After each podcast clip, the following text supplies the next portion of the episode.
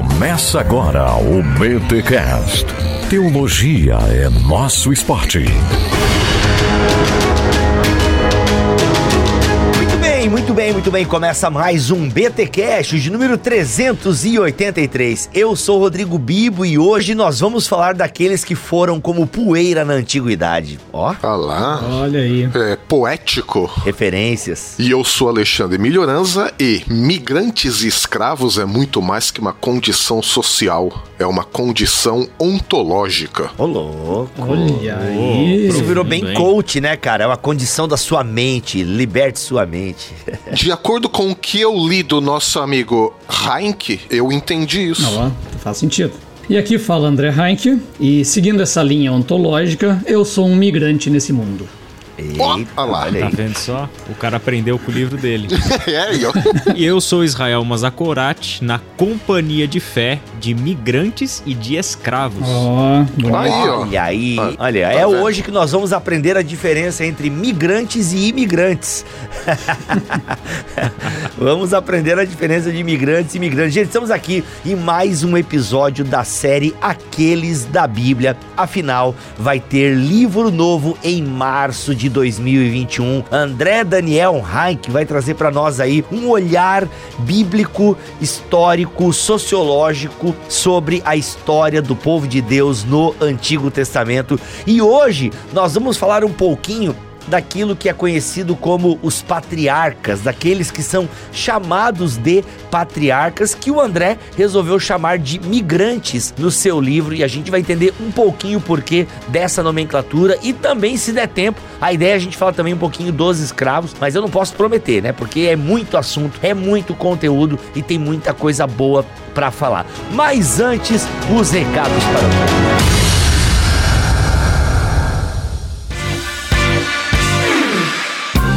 Nos recados paroquiais dessa semana, galera, para tudo, para tudo, parem as máquinas, parem tudo, gente. Seguinte, olha só, meu, eu tô, eu tô nervoso de felicidade, porque a pré-venda do livro Aqueles da Bíblia, História, Fé e Cultura do Povo Bíblico de Israel e sua atuação no plano divino já está em pré-venda! Já está em pré-venda na Amazon Aqueles da Bíblia.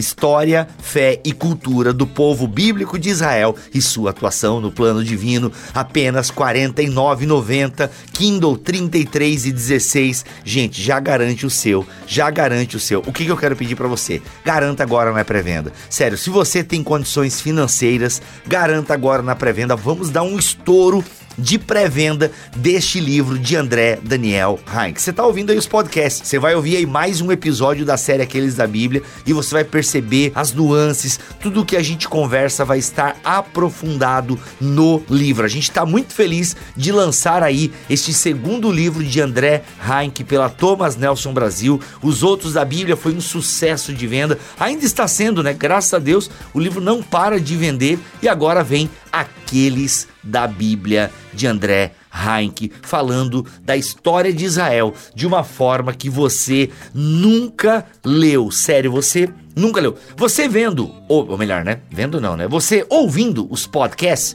já pode ter uma noção de como nós estamos conduzindo essa história de Israel. Agora tu imagina você ler o livro. Por quê? Porque aqui nos podcasts é ampassant, é por cima, é introdutório. No livro o André vai fundo. E eu quero instigar você, quero convidar você, quero convocar os ouvintes que amam o Bibotalk aí agora no site da Amazon, claro, gente. Pelo link do Bibotalk, sempre. Nunca esqueça, vai comprar na Amazon, compre pelo link do Bibotalk. Ele está aqui na descrição deste podcast ou tem um banner bem na cara do nosso site, beleza? Coloca lá, gente, aqueles da Bíblia. E você vai comprar esse livro do André Heinck, porque a gente quer começar bem, quer esquentar os motores, porque queremos valorizar autores nacionais, queremos valorizar a galera aqui do Bibotalk. Então, quero pedir para você, R$ 49,90. Vai lá, dá um jeito, dá os teus pulos, como diz o outro. E é claro, não vai tirar do leitinho da criança para poder né, comprar o livro. Então, assim, se você tem condições eu queria que você comprasse agora na pré-venda. Vamos dar essa força pro André, para que a Thomas Nelson queira mais livro do André. Essa é a ideia. Se vendeu, a editora encomenda novos inscritos. E o André ainda tem muita lenha para queimar. Então, gente, vamos lá. Quero pedir, sabe, encarecidamente você que curte nosso trabalho, compre lá na Amazon pelo link do Bibotalk o lançamento de André Daniel Heinck, André Heinck, aqueles da Bíblia. Tô muito, muito, muito mesmo feliz com este livraço do André que já está em pré-venda. Ele está em pré-venda, galera. Quer dizer que ele vai ser enviado para você lá por março beleza? Mas já garante agora na pré-venda que vai chegar bonitinho na sua casa aí quando a Amazon começar a despachar. Eu tô muito empolgado e eu queria que você ouvisse esse episódio. Ouve esse episódio aí. Faz o seguinte, ouve esse episódio. Vai gostar do episódio? Bem, gostei do episódio, hein? Então, saiba que o livro é melhor. O livro tem muito mais informação. Tá muito bem escrito, fácil de ler, flui, fluido, sabe? Tá fluido o negócio. Então, acabou o podcast, volta aqui, clica no link ou clica no banner, vai lá e compre o Aqueles da Bíblia, porque você vai estar sendo abençoado com conteúdo de qualidade e vai estar abençoando um autor nacional, tá bom? É isso, gente. Vamos pro episódio aí, porque ele tá demais. Bem,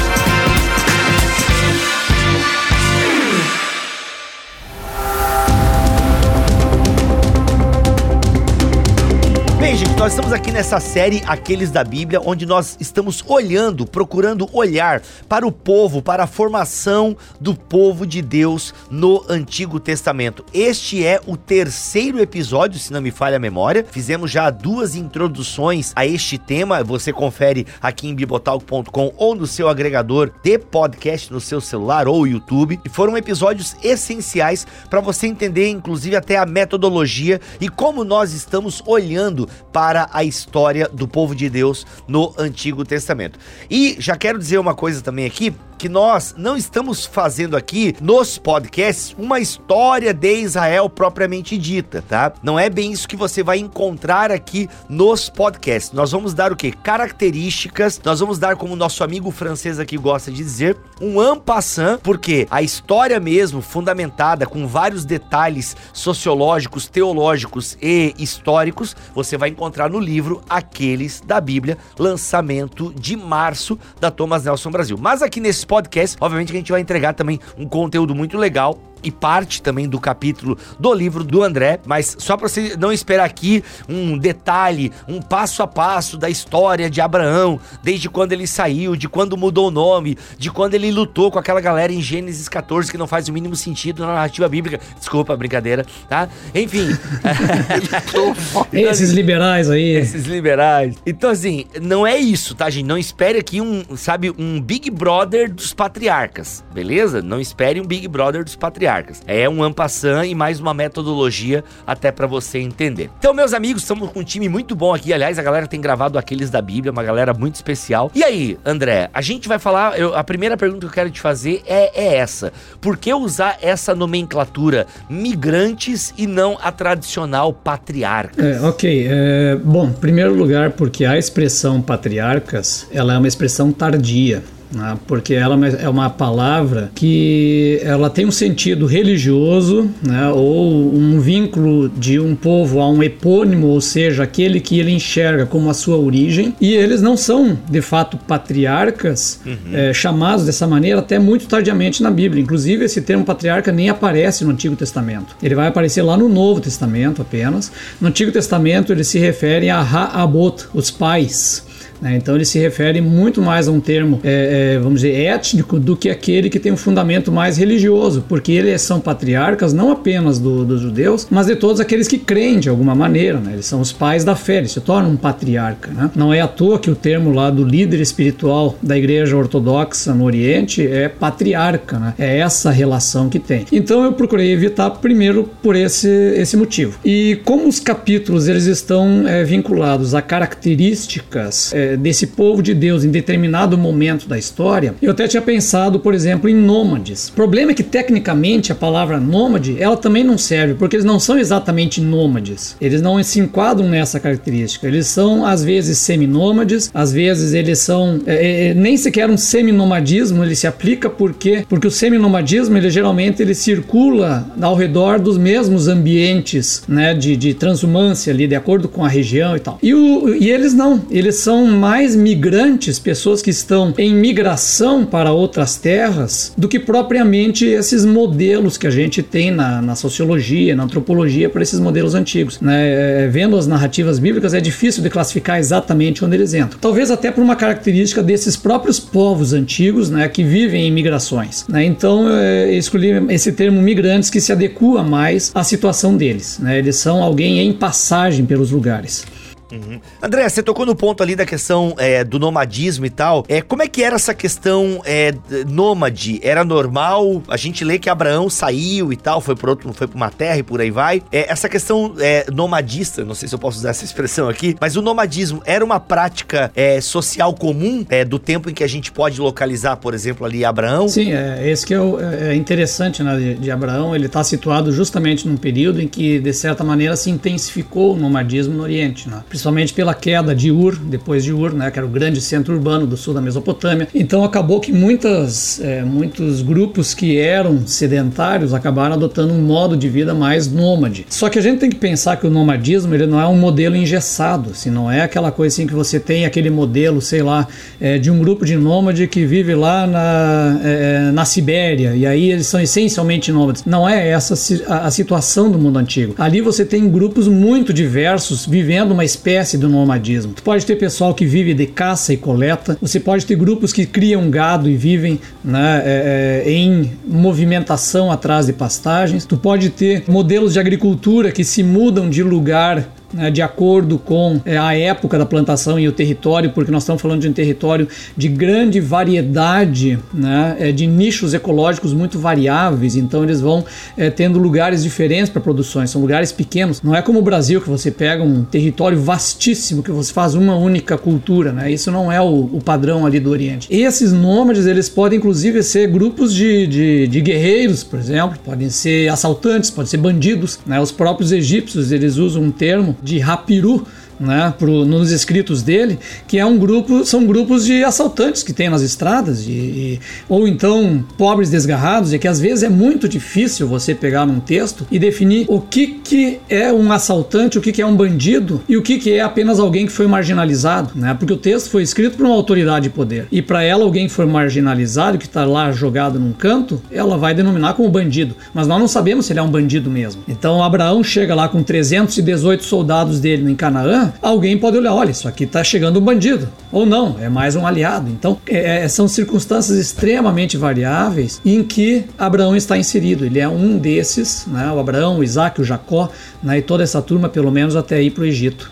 Então, André, parte pressuposto e até fazendo referência a essa época histórica onde Abraão viveu, tentando aqui imaginar e especular um pouco a respeito do que o texto bíblico diz, qual teria sido então, não é bem propriamente uma pergunta, né, mas fica sendo também uma pergunta, mas até para a gente imaginar qual foi o grau de surpresa de Abraão quando Deus se revela para ele neste contexto social de nomadismo, transumância e tudo mais, quando Deus fala assim: sai daqui e vai para lá. Qual teria sido o grau assim de, de surpresa de Abraão? Meu Deus, Senhor, o Senhor está me pedindo para sair da minha terra e ir para outra terra, se isso era tão comum naquela época, né? Sim, é, o, o, detalhe interessante é que é, é comum é, isso acontecer nesse tempo, não a chamada de Abraão, né? mas alguém decidir entrar ou ser obrigado a entrar num modelo de imigração. O que é interessante no caso de Abraão é que, ao que parece, ele, ele, ele vem de uma base sedentária e ele é chamado por Deus a ser migrante, e é migrante adiante mesmo. Ele não é, Deus não chama ele para ir para tal lugar. Deus chama ele para ir para o lugar que eu vou te mostrar. Quer dizer, Deus convida ele para entrar numa caminhada, numa jornada no qual Deus vai acompanhá-lo. Tanto que o autor de Hebreus pega esse ponto e diz: olha, é por isso que ele é o pai da fé. Ele foi sem saber para onde ele ia, né? E, aí, e é por isso que tem essa característica de migração tão forte né, no, na experiência desses, desses patriarcas. Né? Eles, eles simplesmente eles não sabem para onde vão, eles estão a caminho, né? eles estão num caminho.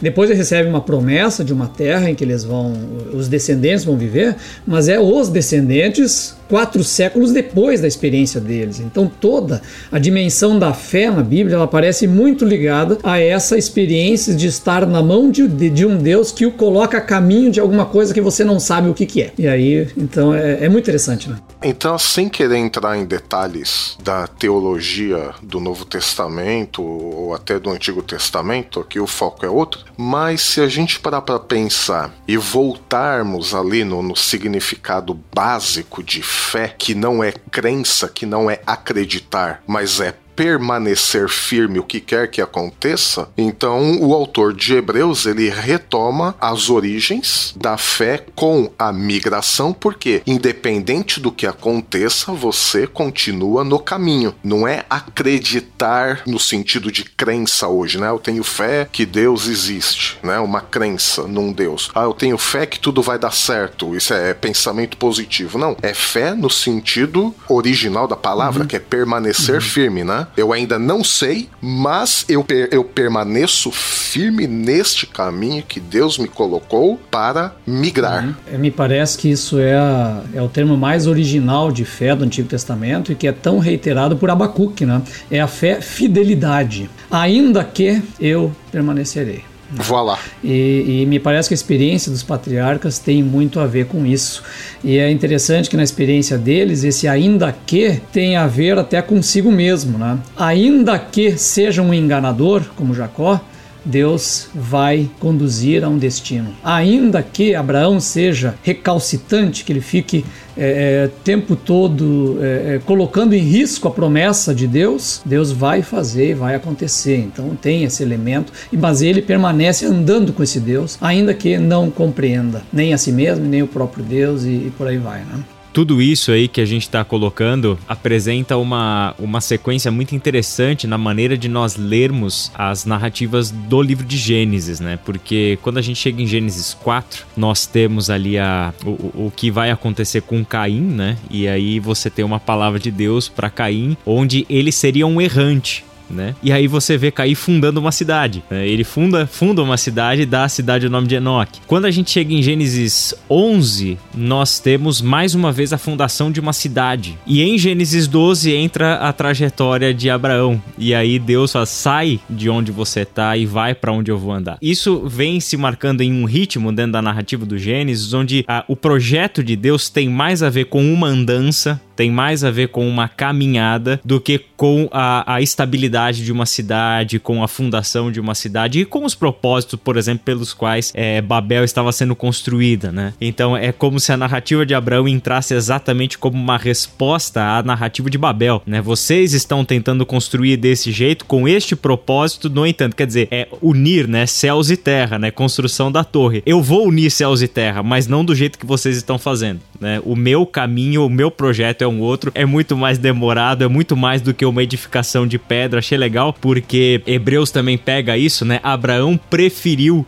a edificação, né, de Deus, onde o arquiteto e construtor era Deus. Então ele preferiu viver nas tendas móveis do que viver na edificação, é o contrário de Babel, né? Então acho que isso é essa ideia tanto da migração quanto do nomadismo nos ajuda muito a entender o jeito de Deus agir na história e também dá para nós uma chave hermenêutica legal para o livro de Gênesis. E, e, agora mencionando a questão do livro de Hebreus e, e agora é uma questão mais semiótica que eu acho muito interessante. O próprio termo hebreu, né? O próprio termo hebreu, claro que lá no Novo Testamento, ele está chamando carta aos hebreus porque ele está dizendo que? É uma carta aos judeus. Mas se você vai buscar a etimologia original da palavra aquilo que hebreu é no Antigo Testamento, aí vai ganhando um sentido muito interessante, porque o hebreu é uma palavra que vem do que? É daquele que é do outro lado, ou do outro lado do rio. É alguém que é um, um estranho entre nós, é alguém que está de passagem entre nós. É, e em todo o Antigo Testamento, a palavra hebreu ela tem um sentido é, é quase pejorativo.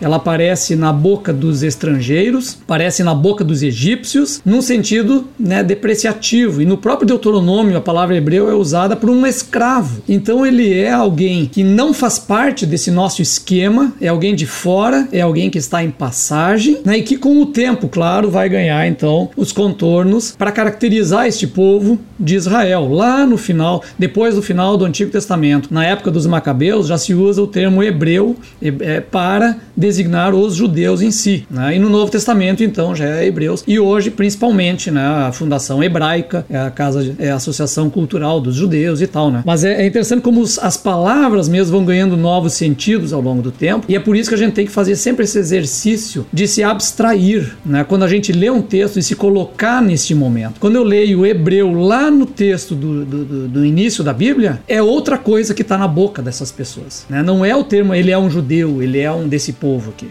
E pegando então o gancho semiótico aí, André, e linkando com o que o Israel falou agora há pouco, então é interessante que a fé em Gênesis ali ela começa a se desenhar na caminhada. Só que fé, como a gente viu agora há pouco, ela também está ligada a uma estabilidade, a você não sair do lugar no sentido de você firme na sua posição. E começando por Caim e continuando ali pela Torre de Babel, o homem, depois da ruptura com Deus, ele procurou a estabilidade dele não em Deus, mas no homem mesmo, tentando edificar cidades que na Bíblia, pelo menos no primeiro momento, as cidades estão muito ligadas ao lugar onde o pecado é praticado, enquanto que a estabilidade que Deus exige de nós é justamente não no lugar físico que nós construímos, mas justamente na caminhada com Deus está a nossa estabilidade, né? E não num ponto fixo numa cidade que nós mesmos construímos, né? Claro, aí a gente está avançando muito, só que pegar o que é interessante pensar nesse migração fé, estabilidade. É sensacional isso. Quando você estava falando, me veio à mente a palavra tensão, porque essa fé, ela promove uma tensão, né? Porque inevitavelmente você vai ter a realidade das cidades. Você vai ter que lidar com a cidade. Você vai ter que lidar com a realidade de uma Jerusalém, de um Monte Santo, a edificação, a fortificação, a necessidade dos muros e etc. Então, essa é uma fé de tensão, né? A fé com Deus é uma fé de tensão.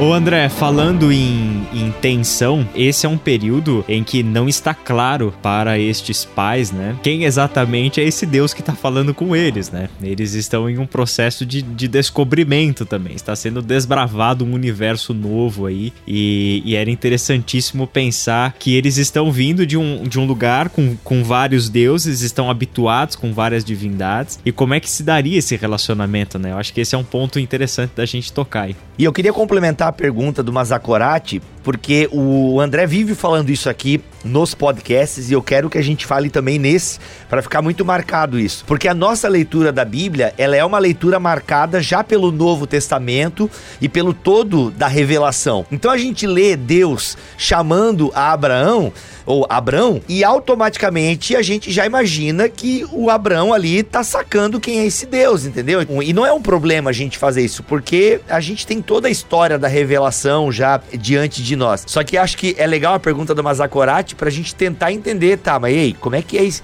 A gente sabe que é o pai de Jesus que tá chamando Abrão, mas e como é que Abrão ouviu essa voz, entendeu? Isso é muito doido, cara. É, esse é mais um elemento do mistério, né? A gente não sabe como que isso aconteceu, como que ele compreendeu esse Deus, como ele chamava esse Deus. É interessante que lá em Êxodo se diz que Deus se revelou a, aos pais não com o nome que estava se revelando naquele momento a, é, é, a Moisés, como o Yahvé ou Yahweh ou sei lá qual é a pronúncia correta desse, desse nome. E no Êxodo afirma que eles usavam outro nome e outros nomes, porque vai aparecendo várias expressões diferentes ao longo do Gênesis e do Êxodo para definir esse Deus. Ele aparece como Deus de Abraão, de Isaac e de Jacó, ele aparece como El Elion, o, o, Deus Altíssimo, ele aparece como Shaddai, poderoso, todo-poderoso, como El Olam, né, o Deus eterno. Então são várias expressões diferentes de um Deus que parece que está usando né, termos e expressões diferentes, meio que em consonância com essa migração, essa caminhada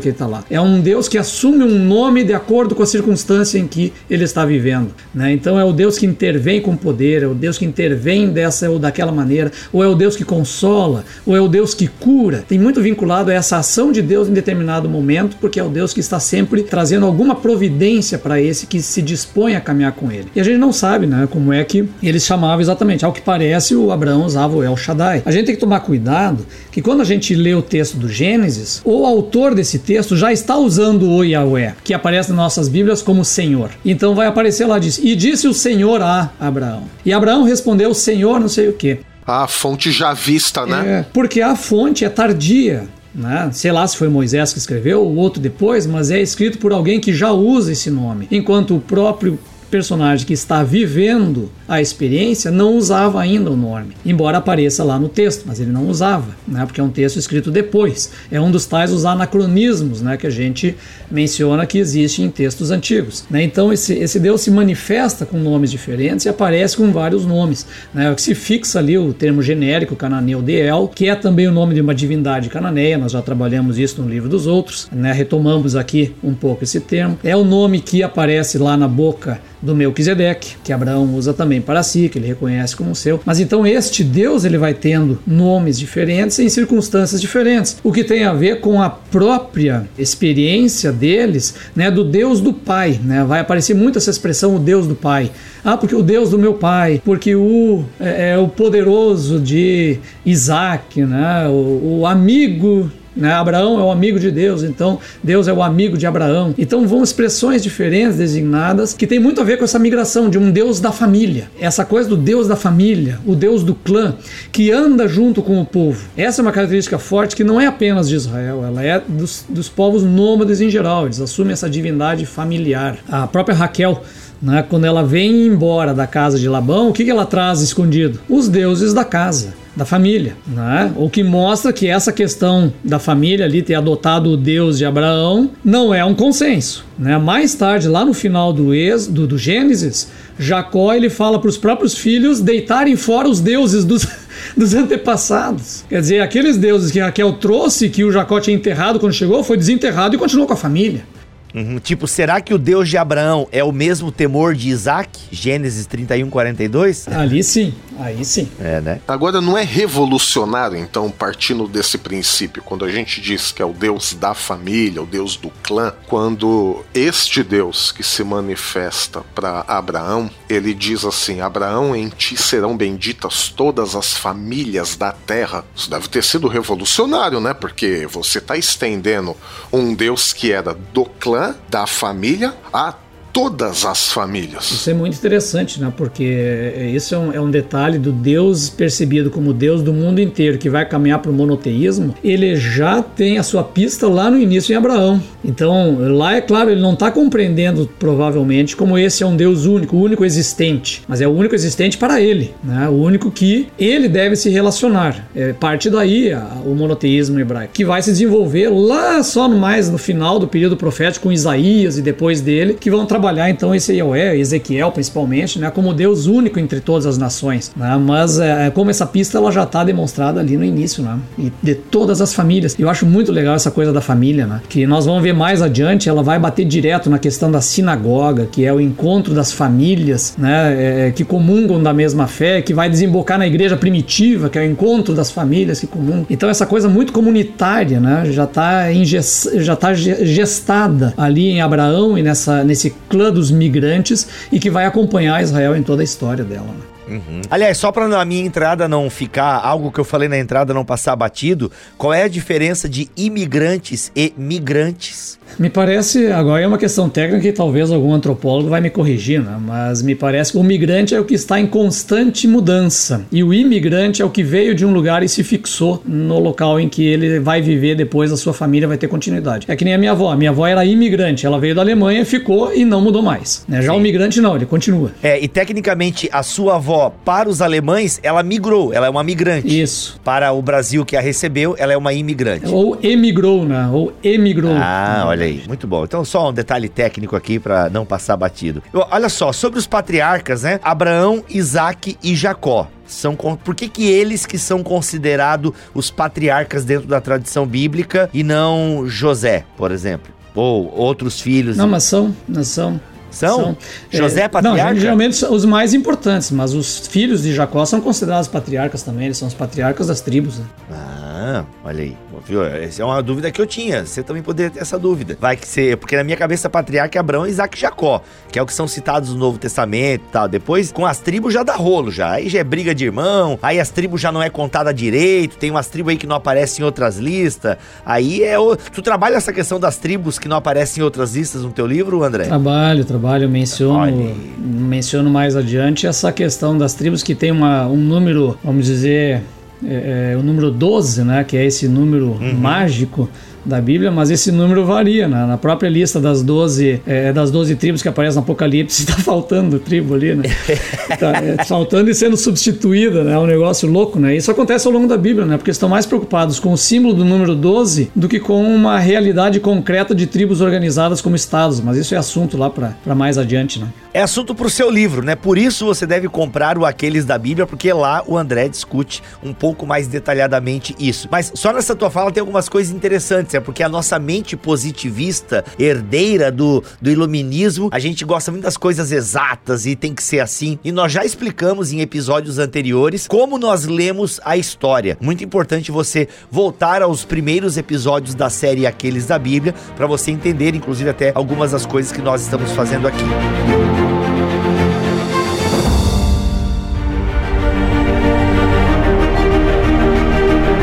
nós falamos no início do episódio também, a gente não vai dar aqui um panorama histórico detalhado, um documentário sobre os patriarcas. A gente deu aqui alguns tons que é interessante na sua leitura bíblica e, claro, se você for ler o livro Aqueles da Bíblia, tem inclusive tem uma coisa que o, que o André faz em Aqueles da Bíblia, que é toda a questão do contexto histórico de como estava o mundo naquele tempo da migração, né, do chamado de Abraão. Ele localiza na história o chamado de Abraão, cara, é simplesmente muito legal. É toda essa reconstrução histórica que o André faz no livro Aqueles da Bíblia. Mas gente, caminhando, Abraão vai lá, caminha, escolhe, né, uh, ele escolhe caminhar, como a gente falou aqui de forma muito bonita, mas a gente não tem ali a, a história não acaba ali com Abraão migrando para terra que mana leite e mel e muitas nações. A gente tem um Egito aí no meio do caminho, a gente tem uma, uma parada que vai marcar profundamente a história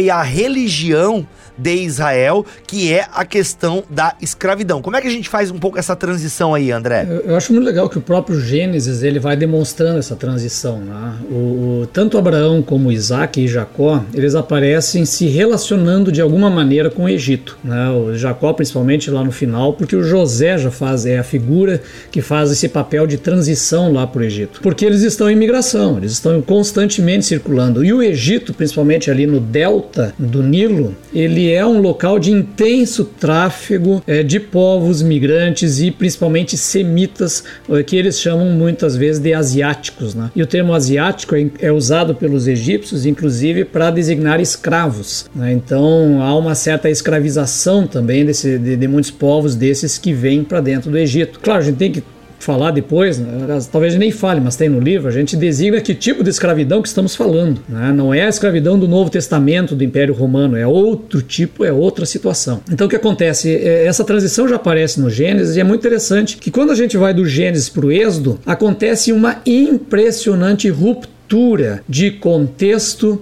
de tradições, é, e um vácuo de quatro séculos em que tudo muda. O próprio Egito é outra coisa. O Egito no Gênesis é lugar de salvação, é lugar de acolhimento, é lugar em que você vai buscar alimento, é um lugar em que você se relaciona com reis poderosos e geralmente reis apresentados como pessoas dignas, pessoas sábias. No Gênesis, esse é o padrão do Egito. Você chega no Êxodo, o Egito é o lugar da opressão, de um império opressor, de um rei que Deus usa como marionete nas suas mãos e algum lugar de onde esse povo deve ser, deve ser salvo. Então, o lugar que é de alimento, no Gênesis, se torna o lugar de opressão no Êxodo. Né, e opressão de onde Deus vai libertar esse povo. Né? Talvez até porque esse povo chegou no Egito e resolveu se fixar no Egito, abandonou aquela característica de migração. E uma vez abandonando a característica de migração, ele se torna o que? Um escravizado pelos novos modos de vida, nas propostas sociais do Egito, nas propostas de vida do Egito, nas propostas do império do Egito. E essas propostas Deus não aprova. E aí nós entramos então, depois de quatro séculos, a Bíblia fala nisso, passado muito tempo, né, você começa né, o fim de uma, o que parece uma era de ouro, com o, o próprio José governando o Egito inteiro. Né, você entra lá no Êxodo uma virada total. E o, e o texto bíblico não nos explica rigorosamente nada. Ele não diz nada. Você tem uma multidão escravizada de uma história antiga esquecida pelo Egito. E a situação é completamente outra, a gente não sabe. E a Bíblia nos deixa nessa escuridão. E por isso que vem tantas discussões ali. Né? É, é interessante porque a, a, narrativa de imigração dos patriarcas, né, se você pensar a questão lá da, da terra prometida, que Deus prometeu a terra para eles, o caminho natural é eles ficarem em cima dessa terra, migrando por ela, vão se desenvolvendo e se torna povo em cima dela. Mas não, o Gênesis nos mostra como o próprio Deus levou eles para o Egito, porque Deus provocou a fome, porque Deus enviou José por meio da, da maldade dos irmãos, tudo Deus fez e levou para o Egito, quer dizer, tirou de cima da terra que Deus mesmo prometeu. E o Êxodo conta a história de como Deus leva o povo, então, como ato seu para esta terra e sua promessa. Quer dizer, não vai vir pelo esforço humano, é Deus agindo. Bom, já entrei em teologia, já saí da história, saí de tudo aqui, não, mas já é outro assunto. Não, e ao mesmo tempo, André, que a gente vê isso, essa intervenção divina, e linkando com o que a gente já falou sobre fé imigrantes, coincidentemente ou não, a partir do momento que eles perderam essa característica migratória, como você mesmo diz, e se fixaram em um lugar, eles perderam também a questão do relacionamento com Deus, porque o, o povo que morava ali no Egito, depois desses anos todos, não conhecia mais o Deus de Abraão, Isaac e Jacó. Tanto é que Deus tem que se reapresentar praticamente. Então, ao mesmo tempo que eles perderam perderam a característica migratória, a fé deles já estava mais fixada no relacionamento com Deus, passou a ser fixada em elementos visíveis ou que eles mesmos puderam fazer, mesmo sendo escravos, e isso resultou na perda do relacionamento com Deus. É, é muito quase irônico isso, né? Sem dúvida, eu, eu acho que tem, tem nisso que você, vocês dois colocaram, tem um ponto fundamental para mim nessa transição de Gênesis para Êxodo, que é o capítulo 50. Por quê? Mesmo sendo né, o, o projeto de Deus acontecendo e etc., mantém-se, eu vou falar a palavra que o Mírio gosta também, mantém-se uma tensão aqui. Por quê? Porque em Gênesis 50, por exemplo, versículo 19 e 20, né, José, porém, respondeu: Não tenham medo de mim, por acaso sou Deus para castigá-los?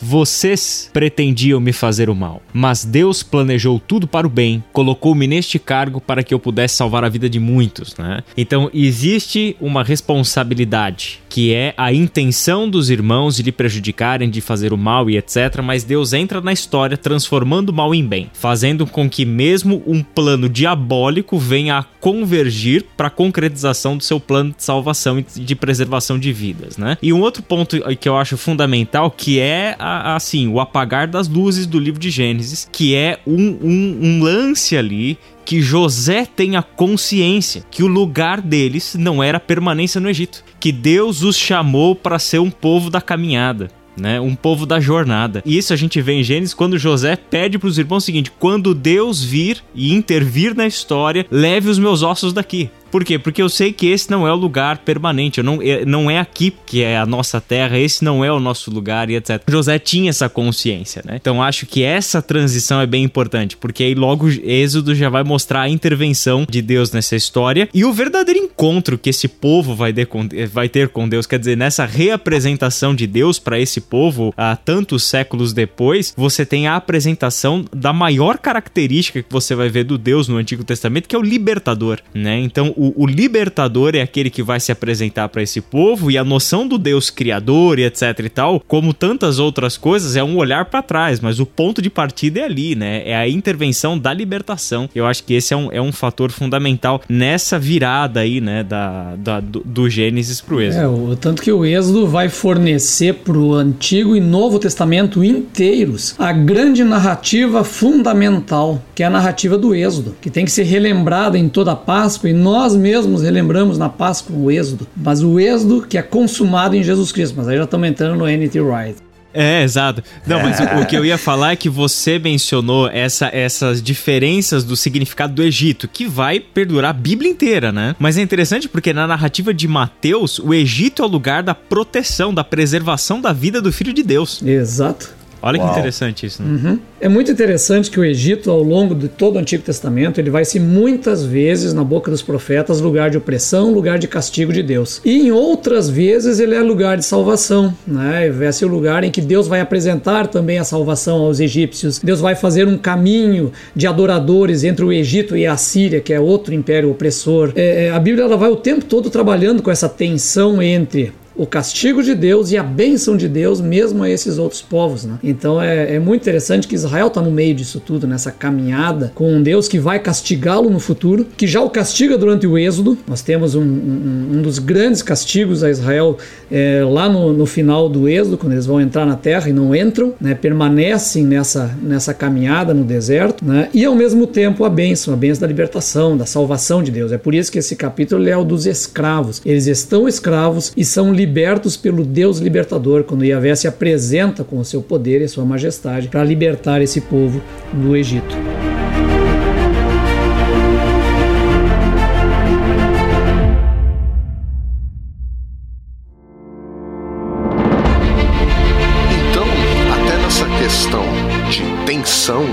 De transição, por que não? No começo do, do, desse episódio, você tinha mencionado a questão do nome de Deus, El, que também era um deus cananeu, e agora, e até aquela questão, né, que até então, até aquele momento, Deus não tinha se revelado como Javé. Embora no escrito, mesmo no texto, nós temos Javé. E, e é interessante também porque isso faz parte também, ah, embora eles estivessem ali fixados naquela terra, e aí me corrija se eu estiver errado ou se eu tenho essa percepção um pouco enviesada, mas me parece que com essa revelação do nome de Deus, Deus chama esse povo, embora eles ainda estão fixados ali como escravos, Deus chama esse povo a migrar novamente, né? Com a revelação do nome Javé. E é até interessante porque se a gente pegar a grafia do nome, ele tem muito a ver com o verbo ser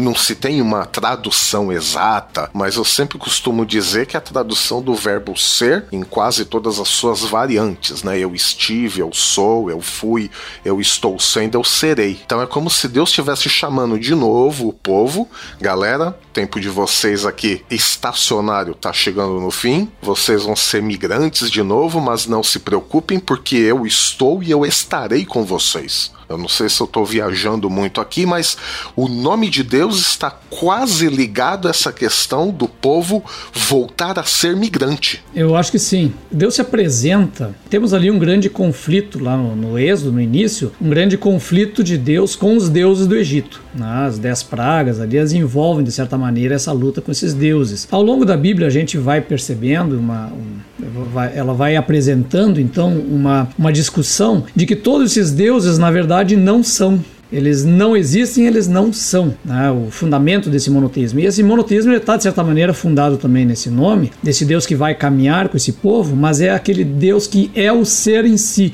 Ele é aquele que é. Né? E esse que é é o único, de fato, que pode fazer existir, e ele faz existir esse povo, e ele vem e caminha com esse povo. Né? Ele se apresenta com esse Deus como esse Deus que intervém, que salva o seu povo e traz então uma salvação que liberta esse povo da opressão. E isso é marcante para esse povo que vai começar a andar dele. E esse, essa atribuição de, do nome de Deus, que é ao mesmo tempo misterioso, ele vai trazendo então esse andar desse povo com Deus que está também aprendendo a temer esse Deus com quem ele anda. Tanto que esse nome ele não vai ser pronunciado mais tarde. A gente não sabe qual é a pronúncia. Eles vão substituir ele por Hashem, o nome, ou por Adonai, o Senhor. Por isso que fica a dica aí para quando você ler o Antigo Testamento, toda vez que aparecer lá a palavra Senhor, tá lá o tetragrama original que a gente não sabe qual é a pronúncia, porque é esse nome de Deus que está escrito originalmente. Então está lá Senhor. No Novo Testamento, toda vez que aparecer Senhor, vai ser Kyrios que é a forma como eles estão traduzindo o Adonai, que tem a ver com Yahvé e Hashem. Então, quando Jesus é chamado Senhor lá, tem significado no Novo Testamento. Então, esse Deus começa a andar com eles. Né? Então, eles estão né, caminhando com esse Deus que é um Deus de grandes ações, né? Essa, esse ato de libertar é de ação. Por isso que todos os verbos em que Deus aparece no, no Êxodo são verbos de ação. Ele é o Deus que tira do Egito, ele é o Deus que livra o povo, ele é o Deus que resgata, é o Deus que salva, é o Deus que redime, né? Então esse nome de Deus vai vindo acompanhado de verbos de ação, porque é um Deus que faz pelo seu povo. E se tem uma coisa que no Êxodo é marcante, é o fato de que não é o povo, é sempre Deus Deus quem faz e intervém, e o povo apenas testemunha esse ato de libertação. É interessante porque o nome de Deus está ligado a um estado, né? Deus é embora todos os verbos ligados ao estado Deus é sejam verbos de ação, né? É, de, de novo, um gancho semiótico. Caraca, mano, para, cismou. Tu tá, tá estudando semiótica agora, mano? O que, que é isso aí? não, não, é que eu fiquei com isso na cabeça que o Hank falou de semiótica. É, mas não deixa de ser, né? Da hora, fica massa e passa um ar bem cool, assim é massa, é legal. Acho que é bem semiótico tudo isso. Né? a gente nem sabe o que significa. É Foi isso. bonito e a gente tá usando essa palavra. É, é da hora a palavra. Tem uma coisa, tem uma questão aqui que eu acho que é importante, que até serve de transição para outro assunto que a gente quer falar. É que a forma como Deus aparece se relacionando com esse povo no Gênesis e no Êxodo. No Gênesis, Deus aparece falando diretamente com os pais. Caraca, perfeito. No Êxodo, Deus usa um mediador. Deus usa Moisés. Deus não fala com o povo mais. Tem um momento em que o povo ouve Deus falando, que é lá no Pacto do Sinai, que a montanha está trovejando e eles ouvem as palavras. Né? Mas no Êxodo há um mediador, há um intermediário entre a voz de Deus, que é a emergência do profeta. Já no Gênesis a gente não sabe, né? Deus fala com os patriarcas de N maneiras. Eles sonham, eles ouvem a voz de Deus, eles têm. É, aparecem visitantes ilustres falando com eles, né? Tem tudo que é jeito de Deus falar no, no Gênesis. No Êxodo, a coisa começa a ficar limitada. Há um mediador dessa voz de Deus dessa palavra de Deus. Né? E esse mediador aqui é Moisés. Né? E esse Moisés ele se apresenta como o profeta em essência, aquele que vai trazer aquilo que vai ser a voz profética ao longo de todo o tempo na história de Israel. E essa voz profética, o que, que ela faz? Ela é aquela que, para um povo que está numa situação de opressão, numa situação de desamparo, numa situação de separação de Deus, ele vai trazer uma palavra de uma consciência alternativa. Ele vai alimentar uma ideia, uma percepção de que existe outra coisa que não aquilo que você está vendo à tua frente, de que existe uma outra realidade possível e de que Deus será o autor dessa outra realidade. Então o profeta ele faz isso. Ele desperta essa possibilidade. E o Moisés é o primeiro. Esse povo está escravizado debaixo de um império poderosíssimo, um dos maiores impérios de todos os tempos da história antiga. E esse povo está lá sem ter possibilidade de mudança. E o Moisés vai despertar: olha, existe um outro mundo possível, existe outra realidade. E é Deus quem vai produzir essa outra realidade. O André, o fato de nós termos agora um mediador entre Deus e o povo, e sendo que nós não tínhamos com os patriarcas, né, principalmente Abraão, Isaac e Jacó, se dá pelo fato que agora nós temos também um povo maior e um povo misturado, porque ah, se eu lembro bem da narrativa do Êxodo, não sai só o povo de Israel ali, a galera bonitinha, né? Os herdeiros de Abraão e tal. Não, sai uma renca. Inclusive, a gente não entrou em detalhes aqui, mas era muito comum esses êxodos, né? Saindo do Egito, né? O êxodo que a gente tem na Bíblia não é uma novidade, ó, oh, que legal, um povo se rebelou e tal. Era meio comum ter êxodo de vários outros povos escravizados pelo Egito e tal, que se tornou uma grande potência e o André arranha um pouquinho isso no livro dele. Mas é, se dá por isso porque a gente tem agora uma mescla é, de pessoas. A gente não tem só os herdeiros de Abraão, Isaac e Jacó. A gente tem uma mistura de gente e, consequentemente, até uma mistura de crenças ali, né? Cara, eu não, eu não vou arriscar uma uma explicação para isso, porque o texto bíblico não deixa nada disso claro. O que a gente sabe apenas é que Deus quis, a partir do momento, falar por meio de intermediários, por meio de um mediador. Né? Agora, eu, como crente, como cristão, eu vou dizer que isso vai nos apontar o que? Que há um único mediador, Jesus Cristo, entre Deus e os homens, e que ele abriu e escancarou essa porta de acesso ao Pai. Depois, né? eu tenho lá que né, Deus, a partir daqui, quando chama um povo, ele vai começar a dizer: Olha, eu estou andando com vocês. E para andar com vocês, né, este Deus único, santo e poderoso, há um jeito de se comportar a um jeito de viver. É por isso que o monoteísmo bíblico ele difere, aliás, isso é característico dos monoteísmos, mas ele implica numa religião ética. Existe algo a viver, né, e há algo a viver corretamente, de acordo com uma lei. Então, essa função do mediador intermediário, me parece que ele vai aparecer cada vez mais nesse sentido de instrução do povo. Agora, não me arriscaria a dizer que é porque tem gente misturada ou não. Isso me parece que não é muito o caso, porque os patriarcas, né, os pais lá, eles já eram misturados. Né? A gente fala ali, ah, porque mandou Isaac buscar, é, é, aliás, o, o, próprio Abraão mandou buscar uma esposa de Isaac entre os seus, né? E aí o Jacó vai e busca a prima dele para casar também, então tá tudo em casa. Não, né, velho? Os, todos os filhos deles casaram com cananeias, casaram com vizinhas, casaram com outras pessoas. Não foram buscar lá na terra de, de, de, de Naor as suas esposas. Eles já se misturaram todos. O próprio Judá, o texto fala explicitamente que casou com uma cananeia. Ou seja, todos os judeus têm metade do sangue cananeu. Todos são descendentes de Judá, mas tem metade do sangue cananeu pela mãe. Então essa mistura já existia antes. É, você vê depois, quando chega no, no, no no Êxodo, a gente não sabe o quanto esse povo se misturou lá. Né? A gente vê algumas pistas. Por exemplo, quando fala que o povo saiu do Egito, saíram junto com eles muitos outros povos que estavam lá, povos semitas. A própria Bíblia menciona os estrangeiros entre eles que vieram junto e passaram a adorar junto esse Deus Yahvé. Né? A própria lei do Deuteronômio ele diz: olha, quando você comer a Páscoa, vai comer a tua família os teus vizinhos e o estrangeiro e o escravo que vive no meio de ti. Quer dizer, a lei ela diz o quê? Que essa Israel vai ser uma comunidade festiva que vai cultuar a Deus junto com todos os estrangeiros. Né? Eles não vão ter um estatuto diferente, eles cultuam junto. Isso é muito bonito, é muito legal que aparece na lei do Deuteronômio né, a respeito deste povo que está misturado. Ah, é, o, o texto bíblico menciona mulheres casadas com egípcios e esses maridos egípcios vieram juntos. O Moisés é casado com uma etíope. Depois ele teve uma segunda esposa, que é uma negra etíope lá, que chegou a dar um, um rebu no meio do povo, porque como é que casou com essa aí? Então a, a, o texto bíblico vai mostrando muitos casos de pessoas casadas com estrangeiros e o texto não estranha isso, isso que é legal. O autor, o redator não acha isso estranho. Isso vai ser estranho lá com Esdras depois, mas agora não. Em ti serão benditas todas as famílias da terra, né? Exato. E, e, aí no Novo Testamento a gente vê que, que Paulo ele entendeu a essência disso, né? Porque antes ele achava, não, eu sou hebreu de família hebraica, venho da tribo de Benjamim e tal, mas depois que ele percebeu que em Cristo não tem judeu, não tem grego, não tem bárbaro, não tem isso, não tem aquilo, todos são um em Cristo, é aí que se cumpre a promessa de Deus feita a Abraão, que em ti serão benditas todas as famílias da terra, e que Israel, Aí aqui um ponto polêmico, mas eu, eu acredito piamente nisso. Israel não é, no, até no, no, nos capítulos 9, 10 e 11, não é só Israel, a população geográfica da nação do país de Israel, mas Israel é o povo de Deus.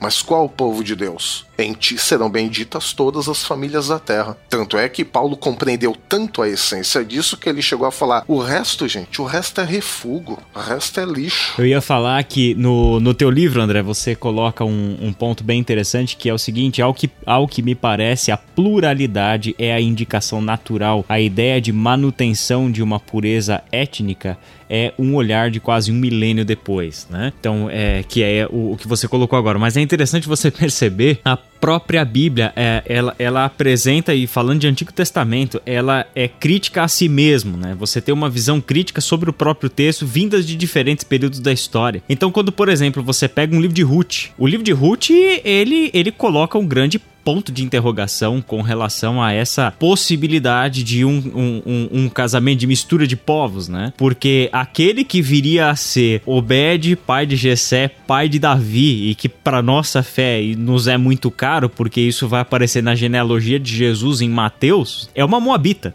né? É a Moabita Ruth. Então você tem alguns pontos críticos dessa instituição, né? Dentro do próprio texto. E aí você tem, por exemplo, um Salmo 50, né? Um Salmo 50 é, é, é que dá o cenário do Salmo 51, onde no Salmo 50 Deus chama para julgamento toda a terra. Então ele, ele não é o Deus exclusivamente do, do, do, do deste povo e etc. Mas ele é Senhor sobre todas as coisas. Essa visão para mim tem que estar tá muito clara, né? A mesma coisa quando você chega lá em Malaquias capítulo 1, né? De todos os povos povos eu tenho recebido adoração e etc. Isso nos coloca uma grande ponto de interrogação, como que isso é possível, né? Então você tem uma visão crítica dentro do, do, do, do próprio texto, né? Uhum.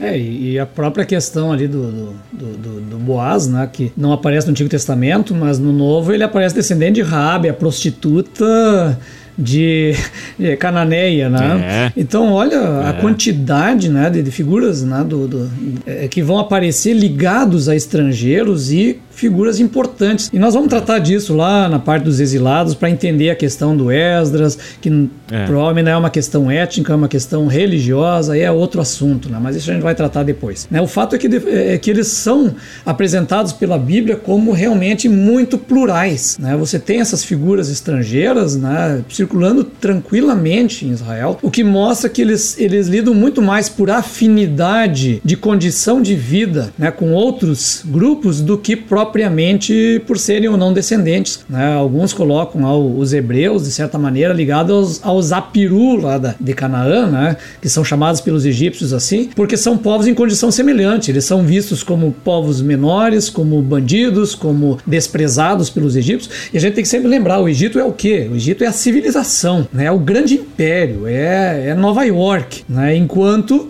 esse povo são os berberes atirados lá no, no canto do mundo, né? então que devem apenas ser dominados e tal. Então essa é a, é a, relação que a Bíblia nos apresenta. E aí que é o legal, que o Deus dos migrantes, o Deus dos escravos é o que se apresenta e se coloca ao lado desse desprezado. Né? E é por isso que é tão caro para nós a figura do, de Jesus, né? porque ele é justamente o Deus conosco que anda com quem? Nas periferias, com os desprezados e né, os oprimidos desse mundo, já dando um spoiler do que vem pela frente. Eita, nós! Muito, Muito bom. Só, só um ponto que eu, que eu tava pensando quando o Bibo fez aquela pergunta sobre o, sobre o profeta, né? Não, acho que não foi o Bibo, acho que você que puxou esse assunto mesmo. Enfim, não lembro. Mas é, quando você falou, né, por que... Ah, não, foi o Bibo que perguntou por que, né, essa figura do profeta em Moisés, etc., por causa da quantidade de gente, o povo que se ampliou e etc., e o jeito de falar de Deus pro seu povo mudou um pouco e tal. Eu, eu acho um jeito muito legal de, de já que a gente falou tanto em semiótica,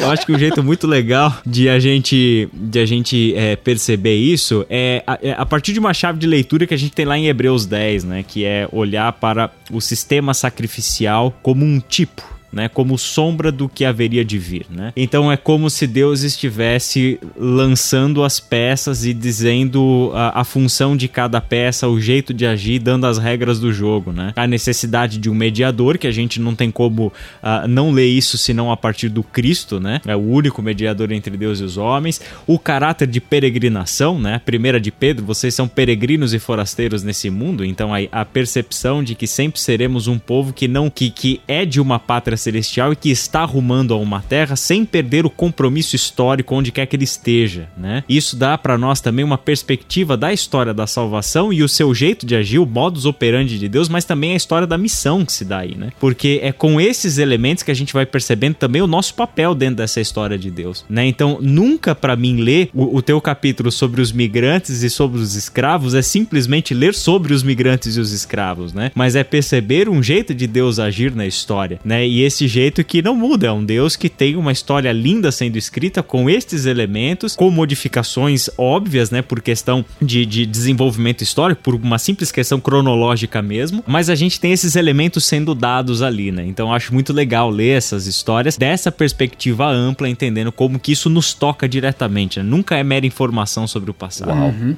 É muito interessante como termina a Torá nesse sentido, né? A Torá não há a menor dúvida de que é o mais importante corpus literário do Antigo Testamento. Tudo gira em torno dela. Então esse é o grande coração né, do, do Antigo Testamento. E a Torá, ela termina lá no Deuteronômio como? Ela termina com o povo à espera. É um povo que está diante da terra, vai entrar, Moisés fez lá os discursos e termina com o quê? Moisés morreu, o profeta não está mais entre nós, aguardamos um profeta como ele que vai nos ensinar todas as coisas, mas ele está em, face, em, em espera de algo. Né? Ele termina com o que lá no Deuteronômio 34:10, em Israel nunca mais surgiu um profeta como Moisés, a quem Yahvé conhecia face a face. Então o texto termina com uma saudade de alguém, esperando alguém que virá como um povo que se coloca a caminho aguardando alguma coisa. E essa se torna, de certa maneira, também a tônica do próprio povo de Israel ao longo da história. Né? O período de fixação ele é um período meio turbulento, vamos ver depois. Tem um período em que eles se estabelecem de fato como monarquia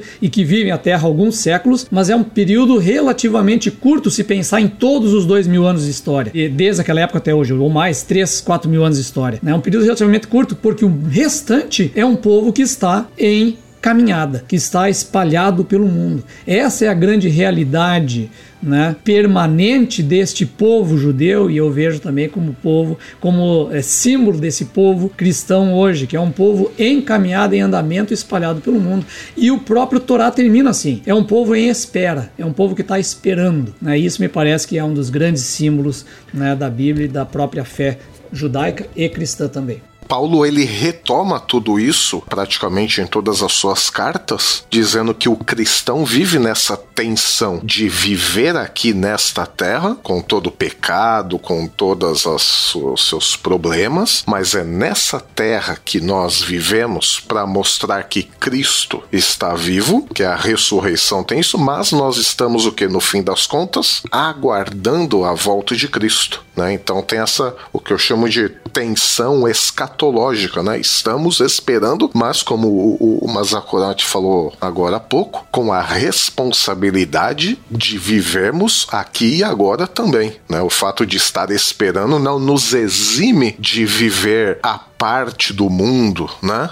Inclusive, essa foi uma das orações de Jesus e foi um dos apelos de Paulo também, né? Vivamos aqui agora, mas sempre com o olhar nessa espera por Cristo. O Novo Testamento reproduz essa condição ontológica, por isso a minha entrada também, de migrantes do povo de Deus. É muito interessante como o Deuteronômio ele acaba se abrindo para o futuro, né? Nessa, nesse ato de espera. Como a gente falou, essa questão do, do, futuro, né? A gente mencionou em outro episódio como ele molda esse povo, essa esperança, ele também molda esse povo ao longo do tempo. Isso vai aparecer já no Deuteronômio, né? E aqui eu, eu vou ter a ousadia de citar a mim mesmo, que é o final do capítulo dos, dos, é, dos escravos, é, que eu cito a mim mesmo, mas a, o que eu escrevi é inspirado no Walter Brueggemann, o conceito é dele. Mas então o que? Que o testemunho de Israel não é de uma história de fracasso ou promessas não cumpridas, mas de um Deus que começou e ainda não terminou. Israel espera, cheio de esperança. Então essa é a tônica né, dessa história de Israel, acho que é a tônica da nossa história também.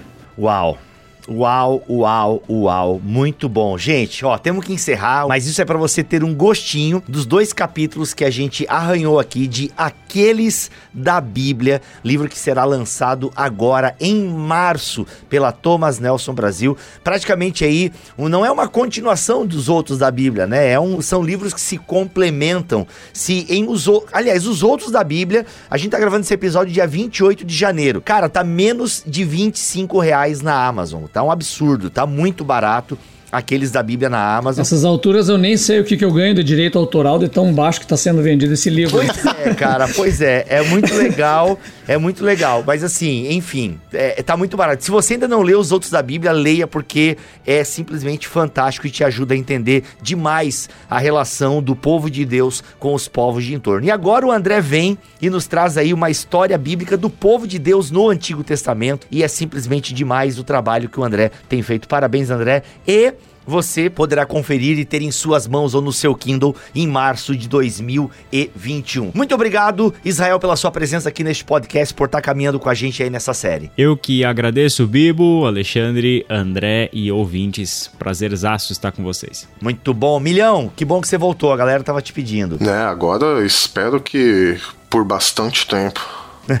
Boa. Andrezão, é nós, cara. Tamo together aí e simbora para mais um grande lançamento da Thomas Nelson. E que Deus abençoe. E que. E eu tô interrompendo eu mesmo, olha eu aqui interrompendo eu mesmo para dizer que o livro já está em pré-venda na Amazon. O livro Aqueles da Bíblia. Ou seja, você acabou de ouvir esse conteúdo aí, show de bola. Então, você já percebeu. Vale a pena ter esse livro na sua estante e, claro, nas suas mãos, lendo, absorvendo esse conteúdo para ter assim uma ideia muito boa de como foi o desenvolvimento da história do povo de Deus no Antigo Testamento. Vai lá, o link está aqui na descrição deste podcast e você adquira, ajude um autor nacional. Compre agora na pré-venda aqueles da Bíblia, porque eu tenho certeza que você não vai se arrepender. Galera, deixa eu dizer um negócio aqui para vocês. Eu sei que eu acabei de falar agora do valor baixo dos outros da Bíblia, e aí talvez você pense, poxa, vou esperar então baixar, né? Porque, pô, aqueles da Bíblia vai sair, sei lá, por é, R$ 49,90, eu vou esperar que daqui um tempo baixa. Então, o que, que eu queria pedir para você? Se você realmente tem condições de comprar no lançamento do livro, faça isso e ajude o autor nacional, beleza? Faça isso e ajude o autor nacional.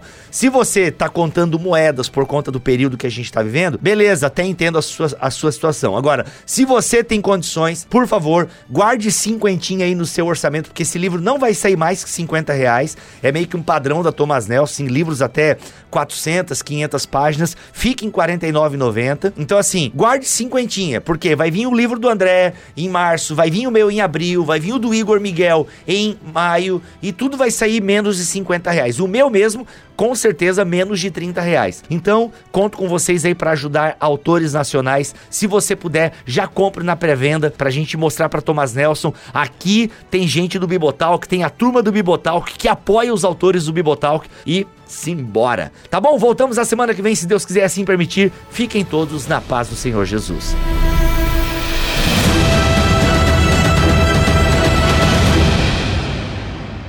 Este podcast foi editado por Tuller Bibotalk Produções.